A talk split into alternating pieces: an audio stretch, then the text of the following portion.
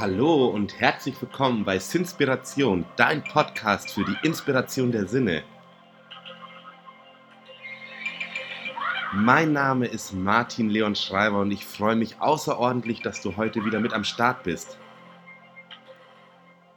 So, und dann starten wir auch schon durch. Heute mit einer Doppelfolge. 2 in 1 steht bei mir auf dem Zettel. Und zwei, zwei Sachen, die ich thematisieren möchte. Ähm, beides aus dem Stoischen, einmal aus dem Blickfeld schaffen, Selbstkontrolle über Trigger behalten können und dann, hey, ich berichte immer von so vielen Sachen und die Frage ist, wie sollen wir das denn alles in unserem Kopf behalten? Und der zweite Teil wird nämlich heute ein Gedächtnistraining sein und zwar die Loki-Methode. Und am Ende möchte ich gerne auch noch ein paar persönliche Worte an euch alle richten, weil es ist schon wieder ein bisschen länger her, dass ich meinen Podcast aufgenommen habe, die letzte Folge. Es gibt ein paar Gründe dafür und habe mir aber auch ein paar Ideen überlegt, vor allem für die Vorweihnachtszeit. Dafür aber dann, wen es interessiert, einfach am Ende noch ein paar Minuten einplanen. Und dann springen wir doch direkt rein in das erste Thema, die Challenge aus der stoischen Philosophie, Selbstkontrolle über Trigger zu bekommen, also eine Selbstbeherrschung und das Ganze dadurch zu kreieren, indem dass wir Sachen aus unserem Blickfeld schaffen. Also es geht darum, unsere Augen und unsere Ohren abzuwenden von Dingen, die wir gerne loslassen wollen würden. Und da darf jeder bei sich gerne mal hineinfühlen, was bei ihm dasjenige, was bei ihm das welche ist, oh mein Gott, egal, äh, was losgelassen gehört. Und wie passend, wir haben ja heute den ähm, 28., nein Quatsch, den 29. Oktober und heute Abend haben wir Vollmond. Und beim Vollmond geht es unter anderem alle 28 Tage darum, loszulassen. Und deswegen ist das, glaube ich, heute ein guter Anlass, dieses Thema auch zu thematisieren. Ein Beispiel, was wahrscheinlich die meisten von euch, wo sie sich mit äh, identifizieren können, ist zum Beispiel Schokolade.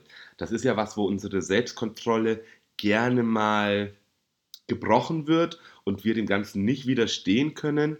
Und ja, das wäre eben eine gute Übung zu gucken, wie gehe ich damit um, sozusagen diese Schokolade aus dem Blickfeld zu schaffen. Und wenn das eben nicht hilft, sie nicht nur aus dem Blickfeld zu schaffen, weil du immer wieder hingehst zur Schokolade und was nascht, dann wäre es wahrscheinlich einfach zu sagen, ich habe gar keine Schokolade mehr zu Hause. So, das können wir natürlich nicht mit allen, wie soll ich sagen, mit allen Reizpunkten der Außenwelt so kreieren, dass wir sagen, wir lassen es einfach nicht mehr zu Hause rein.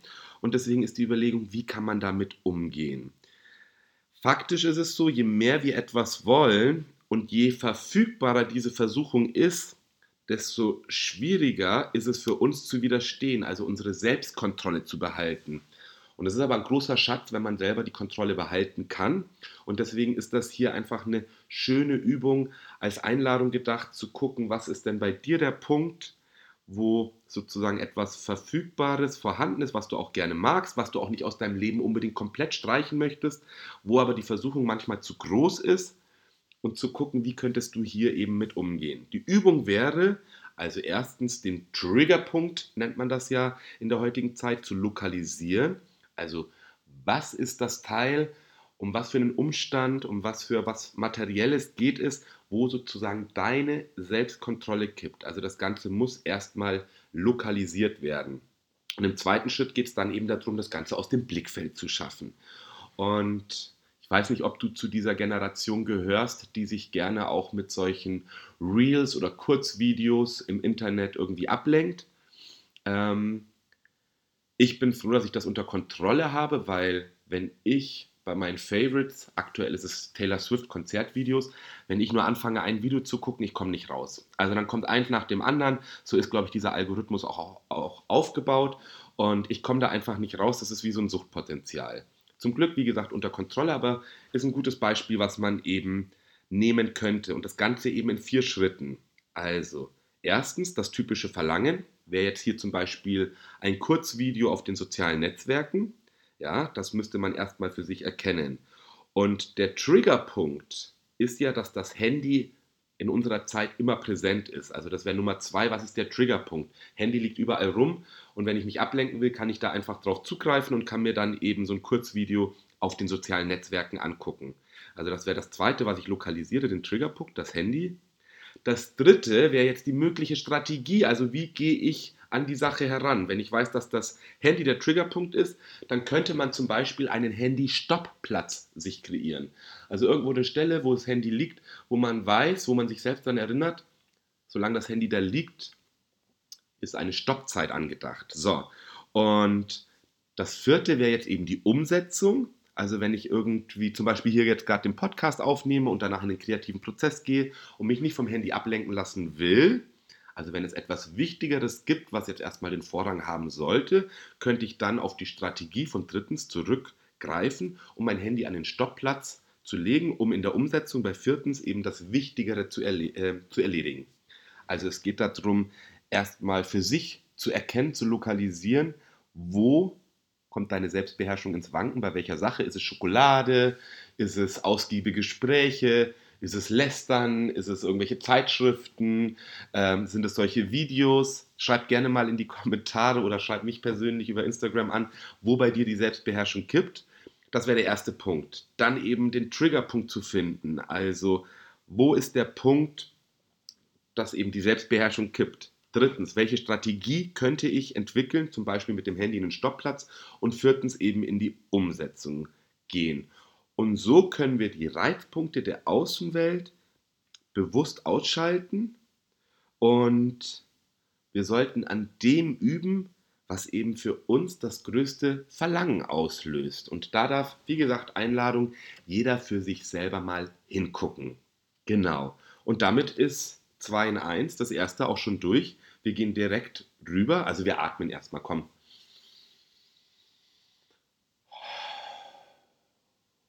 Leg dir gerne auch deine Hand einmal dazu, wenn du nicht am Autofahren bist oder irgendwie was Wichtiges machst. leg dir mal deine Hand auf deinen unteren Bauch und versuch mal bis dahin einzuatmen. Noch dreimal.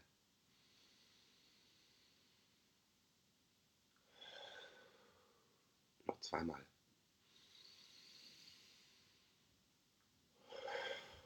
Und letzte Runde. Sehr schön. Wollte einen kleinen Break hinbringen zum nächsten Thema. Gerade eben Selbstkontrolle über Trigger äh, zu behalten, die Selbstbeherrschung zu trainieren. Und ich habe es eingangs schon gesagt, sind wir hier schon bei Folge 19.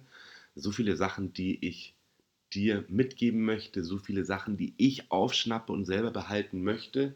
Und mittlerweile ist so eine kleine Metapher in meinem Kopf, in dieser spirituellen Bewusstseinsbubble, wir rennen ja immer, also ich nicht, aber es gibt einige von uns, die ins Fitnessstudio rennen oder draußen umherrennen, um ihren Körper fit zu halten. Finde ich super wichtig.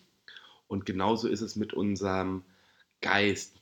Und wir arbeiten hier sehr viel mit unserer mentalen Ebene. Und da muss man eben auch in so ein Training hineinkommen. Und deswegen bin ich der Überzeugung, alles, was du, was ich, was wir für uns herausfinden, was uns hilft, das sollten wir irgendwie in einem regelmäßigen Training uns auch immer wieder bewusst machen. Und hier kommen wir eben jetzt zum zweiten Teil der Folge, die Loki-Methode, ein Gedächtnistraining von einem alten Stoiker damals ins Leben gerufen oder wie sagt man? Und ähm, das hilft eben, also das hilft dabei, Fakten, die einem wichtig sind, ähm, für sich abzuspeichern. Also eine Te Technik, um Fakten Zusammenhänge und damals war der Gedanke vor allem Reden eben zu behalten. Ne? Also wenn der Stoiker früher irgendwie am Marktplatz stand, aller ähm, aller Sokrates, der ja kein Stoiker war, aber der eben auf dem Marktplatz gesprochen hat, der wollte ja seine gewissen Sachen sagen und der hätte die Loki-Methode verwenden können, um sozusagen wichtige Fakten, Zusammenhänge oder Inhalte der Rede auch zu behalten. Das Konzept, was ich dir vorstelle, wird dir wahrscheinlich nicht neu sein. Ähm, es geht darum, sich so einen kleinen Weg zu kreieren. Eine Abfolge von Bildern ist jetzt hier die Loki-Methode, ist mit Bildern angedacht, denn Bilder können vom Gedächtnis her besser verarbeitet werden und es geht eben darum, die Abfolge von Bildern im Gedächtnis abzuspeichern.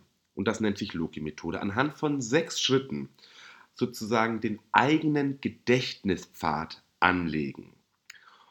Als ersten Punkt, um sozusagen diese Bilderabfolge, diesen Gedächtnispfad sich anzulegen, ist es wichtig, für dich einen Ort zu kreieren, wo du häufig bist. Zum Beispiel in der Küche, im Badezimmer.